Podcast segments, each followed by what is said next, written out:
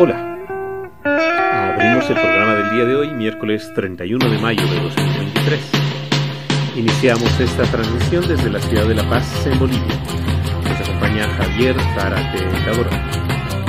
Les agradecemos a todas y todos quienes nos sintonizan en vivo en Hispanoamérica, en España y en otras regiones a través de la plataforma red.radiolibre.cc. Igualmente saludamos a quienes nos escuchan por podcast en estas y otras geografías por las plataformas iVoox, Anchor, Spotify, TuneIn, Apple Podcasts y Google Podcasts. Esto es En Geopolítica, un espacio alternativo para analizar el mundo en el siglo XXI. Bienvenidos. El programa de hoy nos llevará a la región fronteriza entre Kosovo y Serbia para conocer los detalles de la situación de conflicto que se ha reiniciado en la región. De allí viajaremos al Brasil donde se celebra una reunión de los presidentes sudamericanos. Escucharemos las noticias del sistema de radio de las Naciones Unidas y terminaremos en Israel porque se ha emitido un informe muy crítico de la Unión Europea sobre la situación de Jerusalén. Como ven un amplio recorrido alrededor del planeta, preparémonos para iniciar este programa.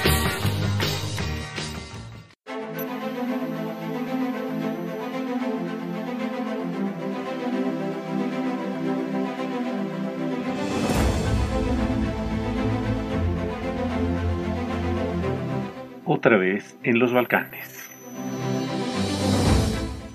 Este lunes recién pasado,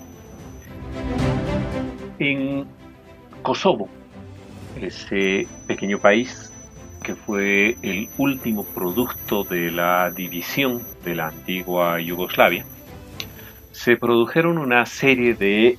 nuevos conflictos originados en las últimas jornadas en esa creciente tensión que se está produciendo en los últimos meses entre Serbia y eh, este país. En este caso, se produjo por el hecho de que hace unas semanas se celebraron unas elecciones municipales que no fueron apoyadas por la población de origen serbio, que si bien significan simplemente un poco más del 5% de la población de, Kosovo, que asciende aproximadamente a 1.8 millones eh, de habitantes, no generaron una importante participación en estas elecciones, en las que solamente participó un 3.5, un poquito más, del padrón electoral, y que derivó a su vez en la elección de alcaldes de origen kosovo-albanés. Esos alcaldes de origen kosovo-albanés fueron elegidos en unos comicios con participación, intentaron ser posesionados por las autoridades eh, de Kosovo en ejercicio de, de, de tales resultados electorales. Y cuando aquello se pretendió hacer utilizando las fuerzas policiales para el efecto, la población serbia de determinados eh, municipios, especialmente Bekan, por ejemplo, se enfrentó a las fuerzas policiales en la localidad y estalló un nuevo proceso de eh, conflicto entre las capitales de Kosovo, el gobierno de Kosovo, Pristina, y de Belgrado en Serbia. El reclamo de Belgrado es que se está afectando los derechos de los ciudadanos serbios en la región y el reclamo de Kosovo es exigir el cumplimiento de la, de la ley que, como les señalé, está básicamente vinculado al tema de eh, posesionar a los alcaldes serbios. El conflicto en sí mismo como pueden imaginarse, es por completo ridículo, inocuo en sí mismo en cualquier circunstancia. Sin embargo, se da en otras circunstancias. Primero, la pugna respecto a la existencia de Kosovo, que Serbia como otros 93 países de Naciones Unidas, no reconocen, ya que solamente 100 de los 193 reconocen a Kosovo como un país independiente, y se da a su vez en el marco del conflicto bélico que se produce en Europa, ya que Serbia es aliada de Rusia y por lo tanto Rusia también manifiesta su apoyo recurrente a Serbia sobre los conflictos que se producen en la zona. Recordarán ustedes que hace unos seis meses, más o menos, ya nos referimos a un conflicto similar. En ese caso porque el gobierno de Kosovo había establecido la obligación de que los vehículos que ingresen de manera recurrente al territorio kosovar deben llevar una placa de identificación de Kosovo. Esto básicamente vinculado al hecho cotidiano de que decenas de miles de vehículos entran a Kosovo todos los días por el hecho de que muchos serbios trabajan en Kosovo y van en sus vehículos que obviamente tienen placa de identificación de Serbia. Esto fue reclamado y ya generó un primer atisbo de conflicto y de enfrentamiento eh, hace unos meses que se calmó por el hecho de que las negociaciones diplomáticas obligaron a Kosovo a eliminar una normativa que definitivamente generaba una tensión innecesaria. El actual conflicto ya ha tenido manifestaciones más eh, complejas, porque este lunes, por ejemplo, la fuerza que ha desplegado hace años, desde el 2008, cuando Kosovo declaró su independencia, que la fuerza de Kosovo o KFOR, eh, que está a cargo de la OTAN, se enfrentó con eh, manifestantes serbo-kosovares en Sbekan y en algunas otras localidades, pero especialmente en esta ciudad, generando al menos unos entre 25 y 30 heridos en las fuerzas de eh, la OTAN, son fuerzas multinacionales que están desplegadas allí, eh, y la fuerza OTAN anunció que, declaró que se habían sufrido 25 a 30 heridos con traumatismos, fracturas y quemaduras por la expresión de artefactos incendiarios. La mayor parte de los soldados heridos son de origen italiano, húngaro y eh, moldavo. Eso ha dado lugar ya a que la OTAN anuncie que se está organizando en las siguientes horas una reunión de urgencia, puesto que se habría llegado al acuerdo, y se requiere la formalización de ese acuerdo, de desplegar 700 soldados adicionales más de una refuerza de operacional que tienen en la región con miras a preservar la, calma en el área. Estos 700 se sumarían a, las, a los 3.800 efectivos, en general personas que están desplegadas por la OTAN, efectivos y personal civil, que buscan mantener la tranquilidad en el territorio kosovar. Ciertamente la zona está en tensión, es una zona históricamente muy tensionada y definitivamente es uno de los espacios que está generando preocupación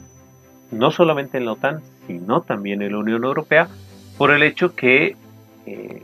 como lo ha declarado Josep Borrell, el alto representante para la política exterior de la Unión Europea, considera que la violencia se ha producido es inaceptable y que lleva a una situación muy peligrosa en la región. Esto haciendo énfasis en el hecho de que varios de los conflictos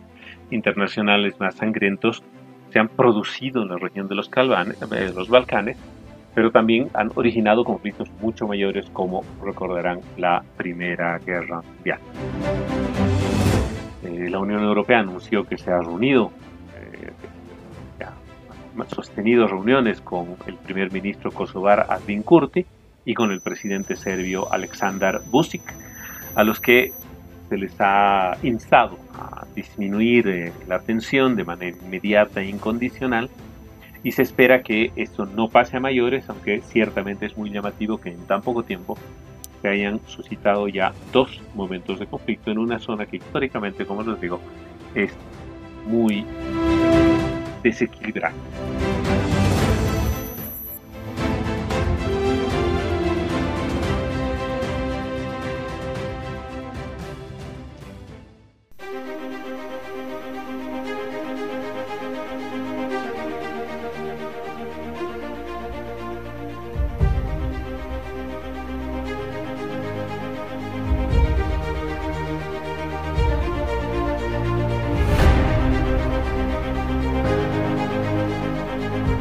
Desde Sudamérica. Este martes, el presidente del Brasil, Luis Ignacio Lula da Silva, invitó y recibió en Brasilia, en la capital de este enorme país, a 11 de los 12 presidentes eh, sudamericanos, además de él. En el anuncio se hacía referencia a un eh, hecho particular. Son más de 10 años en los que no se celebraba una cumbre que aglomerara a todos los países de Sudamérica. Y se da en esa ah, clara decisión del gobierno de Da Silva, Lula da Silva, de posicionar a Brasil como un Estado con un peso diplomático potente.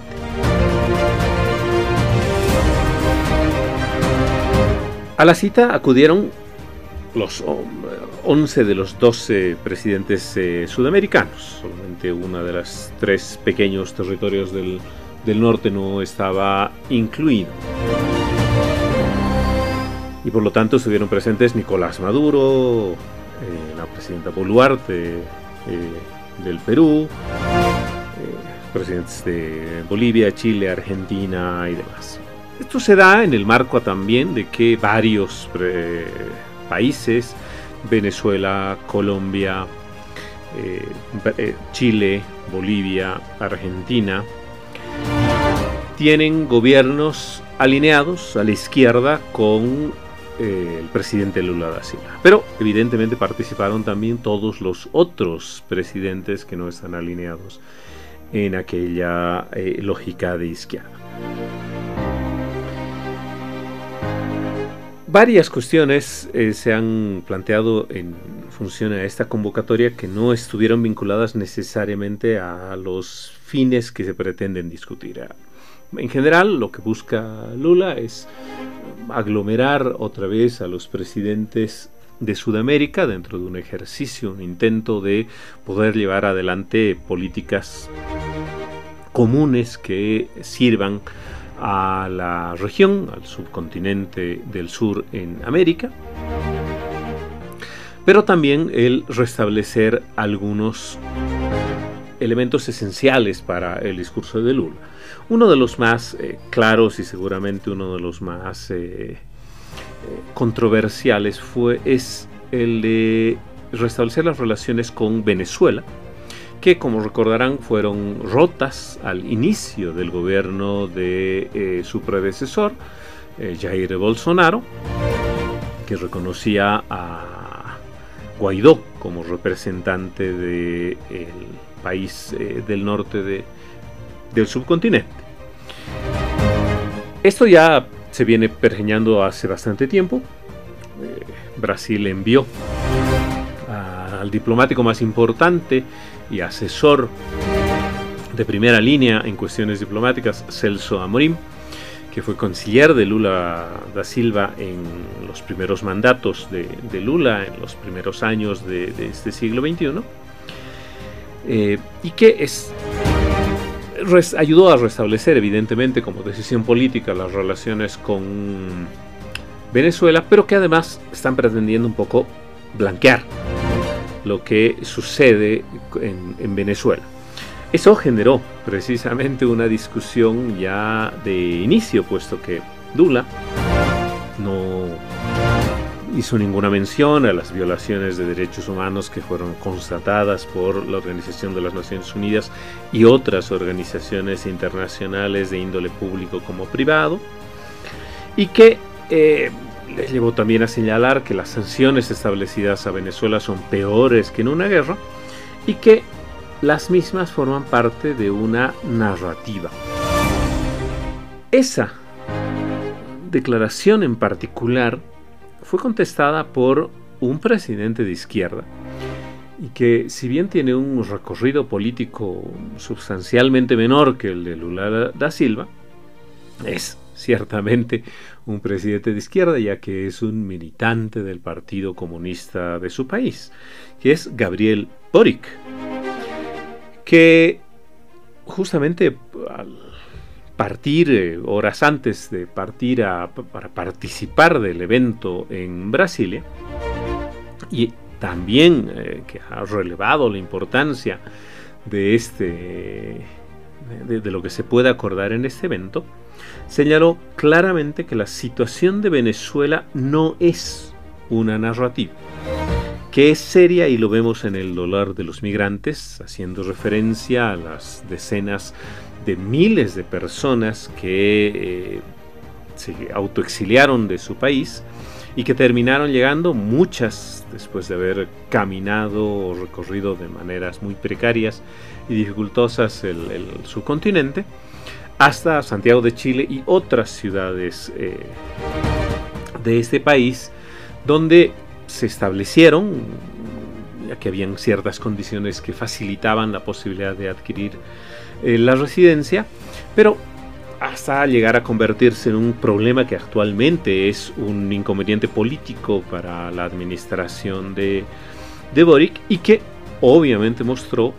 gran parte de ese terrible drama que se produjo al tener que salir obligatoriamente de un país económicamente destruido durante muchos años y en los que además se llevaban adelante acciones violentas. Habrá que ver en las siguientes horas, pero fundamentalmente en los siguientes meses, el efecto real de las discusiones y los acuerdos que los presidentes puedan eh, asumir y fundamentalmente puedan aplicar en un espacio político y diplomático lamentablemente muy débil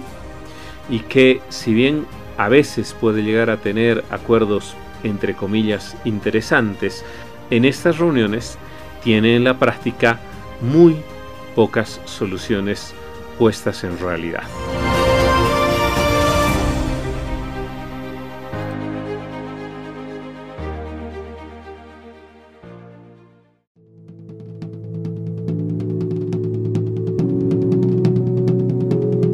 Hoy en la ONU en Minutos les contamos las recomendaciones que ha hecho a España y a Venezuela un comité de la ONU sobre discriminación de la mujer. Hablaremos también de dos conflictos, el de Sudán, donde UNICEF alerta de que millones de niños están en grave peligro, y el de Ucrania, donde se ha batido un trágico récord. Un saludo de Beatriz Barral.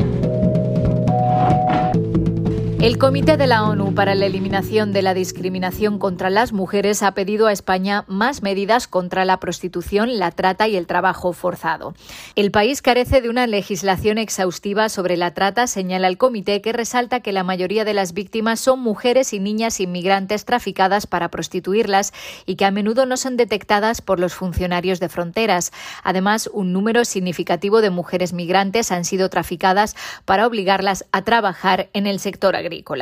El comité señala la falta de un enfoque holístico para abordar la demanda de la prostitución y la definición limitada de proxenetismo. El informe celebra las leyes en favor de la igualdad de las personas trans y la Ley Orgánica de Garantía Integral de la Libertad Sexual, que retira la carga de la prueba a la víctima, pero lamenta que su aplicación retroactiva diera lugar a una importante reducción del número de condenas y escarcelaciones de detenidos condenados por violencia de género. Además, se muestra preocupación preocupado porque la aplicación de estas leyes no aborde adecuadamente la situación de las mujeres gitanas, refugiadas y migrantes. El comité toma nota de los numerosos esfuerzos legislativos realizados por España contra la violencia de género, pero señala la elevada tasa de feminicidios y recomienda tipificar el asesinato machista y redoblar los esfuerzos para establecer rápidamente el Observatorio del Feminicidio. El comité también ha emitido sus conclusiones tras examinar a Venezuela. Expresa su preocupación por la falta de una ley específica y exhaustiva sobre la trata de personas y por el retraso en la publicación del Plan Nacional contra la Trata. Pide al país que elabore un protocolo para identificar y remitir a las mujeres y a las niñas víctimas de trata a los servicios apropiados, especialmente en las zonas fronterizas, y también que asigne fondos suficientes para garantizar servicios de apoyo a las víctimas. El comité también expresa su preocupación por la falta de reglamentos y protocolos con perspectiva de género para aplicar la ley orgánica sobre el derecho de las mujeres a una vida libre de violencia. En Sudán, los trabajadores humanitarios de la ONU han logrado completar la primera distribución de alimentos en la capital, Jartum, mientras se intensifican el hambre y las amenazas a los niños. Por primera vez desde que estallaron los combates el 15 de abril, el personal humanitario ha podido hacer llegar comida a las familias desesperadas atrapadas en el epicentro del conflicto, Jartum, según ha informado el Programa Mundial de Alimentos. La agencia distribuyó ayuda a 15.000 personas en la zona de Obdurman, que es parte del área metropolitana de Jartum controlada tanto por las Fuerzas Armadas sudaneses como por las Fuerzas de Apoyo Rápido. Mientras tanto, UNICEF alerta de que hoy más niños que nunca necesitan ayuda vital en Sudán, con 13,6 millones que precisan asistencia urgente. Es más que toda la población de Suecia, Portugal o Ruanda, decía el portavoz James Elmer a la prensa en Ginebra. Según los informes que ha recibido UNICEF, cientos de niños han sido asesinados y aunque no pueden confirmar las estimaciones debido a la intensidad de la violencia, miles más han resultado heridos. La agencia recalca que estos informes solo tienen en cuenta a los niños que llegaron a un centro médico, por lo tanto la realidad es sin duda mucho peor. Además, los servicios de nutrición, el agua potable y la atención sanitaria están, dicen, patas arriba. Todos estos factores combinados corren el riesgo de convertirse en una sentencia de muerte, especialmente para los más vulnerables. Pido disculpas por la crudeza de mis palabras, pero el tiempo es un lujo que los niños de Sudán no tienen y un lenguaje delicado solo sirve para traicionar su desesperada realidad. Y en Ucrania se ha alcanzado un sombrío hito. La Organización Mundial de la Salud ha verificado más de mil ataques contra instalaciones sanitarias desde la invasión de Rusia en febrero del año pasado. Es la cifra más alta jamás registrada por la OMS en una emergencia humanitaria.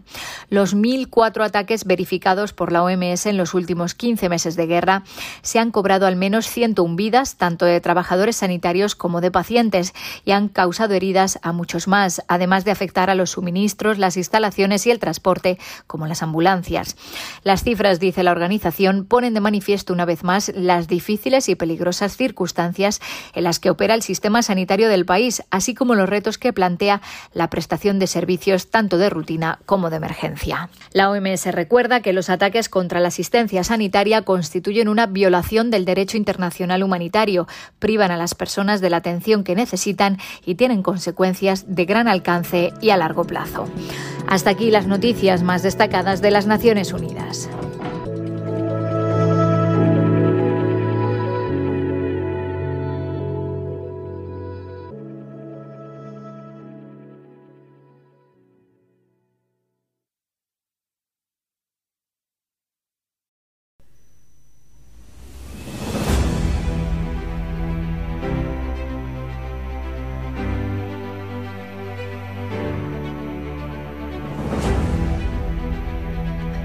Conflicto en puertas.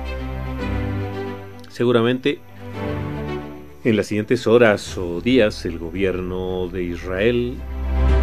elevará clamorosamente un reclamo contra la Unión Europea. Y es que en las últimas horas se conoció un informe confidencial que fue ordenado por la Unión Europea a los distintos embajadores de la Unión acreditados ante el eh, gobierno de Israel para conocer la situación eh, política en general, pero con especial énfasis en los territorios ocupados, la situación de Palestina y las acciones del Estado de Israel respecto a estos territorios. Las conclusiones del informe son eh, duras. Eh, en general, hay una opinión de que Bruselas y los países de la Unión Europea deberían oponerse inequívocamente, se utiliza esta referencia tan clara y contundente en el informe, a los planes e iniciativas legales que alteren unilateralmente el estatus y las fronteras de Jerusalén. Como ustedes saben, cuando hace 75 años se constituyó el Estado de Israel, se dispuso que la ciudad de Jerusalén, que es una ciudad reclamada por el Estado de Israel como una ciudad histórica esencial, pero también por eh, Palestina y en general por el mundo árabe, considerando que allí está uno de los tres sitios sagrados del Islam, y se estableció una administración eh, internacional. Esa solución lamentablemente no se pudo sostener en el tiempo, puesto que mm, varios de los conflictos armados que se produjeron en el actual territorio israelí, este Estado se apoderó propiamente de eh, la ciudad histórica de Jerusalén. Y eso dio lugar a nuevas resoluciones, una de las más importantes en 1980, que establece límites respecto a lo que efectivamente podría dominar, controlar eh, el Estado de Israel en esta ciudad, poniendo límites fundamentalmente a la zona de Jerusalén Este y Ramallah. En los últimos tiempos, como ustedes saben, la administración de Benjamin Netanyahu, si bien regularmente también tiene problemas de estabilidad política, ha llevado adelante acciones de naturaleza eh, política y de acciones directas con miras a disminuir los derechos de las poblaciones palestinas en los territorios ocupados y de tener mucho más control en la ciudad de Jerusalén. Eso además se vio reforzado por el hecho de que eh, Israel reclama Jerusalén como capital y recibieron un espaldarazo insospechado y muy poco responsable de la administración de Donald Trump, que lamentablemente no ha sido dejado sin efecto por la administración actual de Joe Biden. En el caso de los países de la Unión Europea, en ninguno de los estados se aceptó la decisión del gobierno israelí y por lo tanto ninguna de las legaciones diplomáticas fueron trasladadas, europeas fueron trasladadas a la ciudad de Jerusalén. Eso está probablemente en riesgo, ya que eh, la República Checa ya abrió una sucursal de su embajada principal en Tel Aviv, en la ciudad de Jerusalén, y Hungría también ha manifestado eh, su rechazo a la decisión de la Unión y hay ciertas corrientes que han anunciado que probablemente sería el único, primer y único Estado europeo que trasladaría su embajada principal a la ciudad de Jerusalén. Esto en el marco de las de lo decidido, un apoyo a las decisiones de eh, la administración de Netanyahu. Justamente por eso es que también se había eh, encargado esta, ah, ese informe eh, confidencial que, se filtró en las últimas horas y que claramente muestra el aumento significativo de arrestos, operaciones de fuerzas de seguridad israelíes, presión sobre instituciones palestinas como escuelas u otro tipo de, de organizaciones evidentemente no políticas, una erosión del statu quo en la explanada de las mezquitas, dice el informe, y evidentemente crecientes ataques también a lugares sagrados, no solamente del mundo islámico, del mundo árabe, sino también del eh, cristianismo. Eso son tendencias generales que se eh, reflejan, refiere el informe. Esto obviamente viene de la mano de, esa coalición que constituyó Netanyahu para ser reelegido como primer ministro con la ultraderecha y los ultraortodoxos, que también se ve eh, reflejada en el hecho que el 38.5% de la población, que son palestinos, alrededor de 340 mil personas, reciben solamente un 15% del presupuesto municipal, estando por lo tanto en parte eh, abandonados. Este informe seguramente eh, significará un, o se recibirá un rechazo de la administración de Netanyahu, pero es una alerta de esa deriva peligrosa y violenta del gobierno del presidente, del primer ministro Benjamin Netanyahu.